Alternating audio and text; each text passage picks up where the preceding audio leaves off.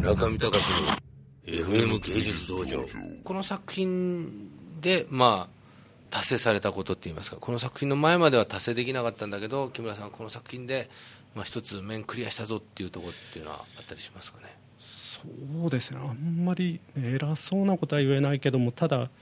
前回の大友さんのをやってる頃はやっぱり大友さんメインっていうか書き方はまあ注文はないですけどもその設定とかやっぱり大友さんがメインで作ってる世界観なのでただ鉄鋼に関してはその設定も自分でやっていいというか街づくりも最初から始めていいということだったのでそれはかなり時間を取ってやりましたから他の作品ではなかなかそこまではできないですね。宝町をはいはい目の形の島にしたっていうお話なさってましたけど、え作り上げていく時の監督さんなりスタッフの人たちとのお話っていうのは、まあ、木村さんのアイデアが100%生かされてるのかもしれないんですけどどういう形であそこ ああいう形に固まっていったんですか？それは原作を読んだ時に、その開発が遅れてるっていうセリフだけだったんですよ、うん。それだと意味が通じないので、うん。開発が遅れるなら理由があるっていうことで、それでやっぱり橋が1本あることで、随分そういうものが遅れてしまうそれなら極端に絵になるように島にしてしまうとか、うん。その例えば佃島だったり、どうしても実際にそういうことがあったじゃないですか、うん。あの開発が遅れるっていう、そういうのをヒントに作ってますね。最後のラストシーンで僕この作品本当に気に入っちゃったんですよ。あああの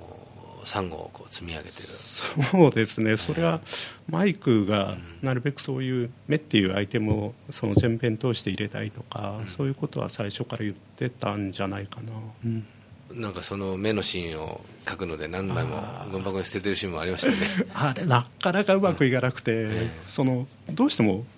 海のものって気持ち悪くなっちゃうんですよ、うん。やっぱり素材自体がそういう海のものってすごいエネルギーを持ってると思うんで、うん。絵にしてもやっぱりちょっと気持ち悪いというか生理的に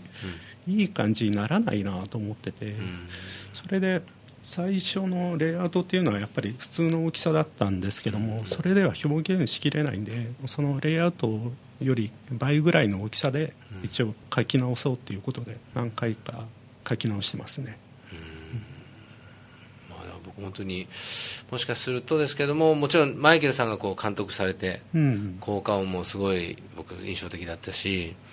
白の声優さん蒼井優さんだっけ？あはい、あれもびっくりするぐらいマッチしてて、うんもうとにかく世界観が他のアニメーションよりもドーンときててまあさっきも田中さんもおっしゃってましたけども、5分の4は美術の方が作るんだよっていうふうに言ってくれたんですっておっしゃってましたけどで最後の最後にやっぱりこう一枚の絵でうん。締めくくるっていうか散々今まで書き込んだ絵が CG でボンボン動いてたのに、うん。じっくりこう絵を見せて終わるじゃないですか。そうですね、うん、あそこで僕はもう本当に感動したんですよね、ありがとうございます、え確かにその背景っていうものはどうしてもそんなに目立つものではないので、えうん。そういう意味では多分それなりに評価された作品だろうし、うん。やっぱりなるべくそういうことがあってもうちょいそのアニメーションの美術とかがもうちょいいい方に行くといいなとは思ってますけど。うん中見隆の FM 芸術道場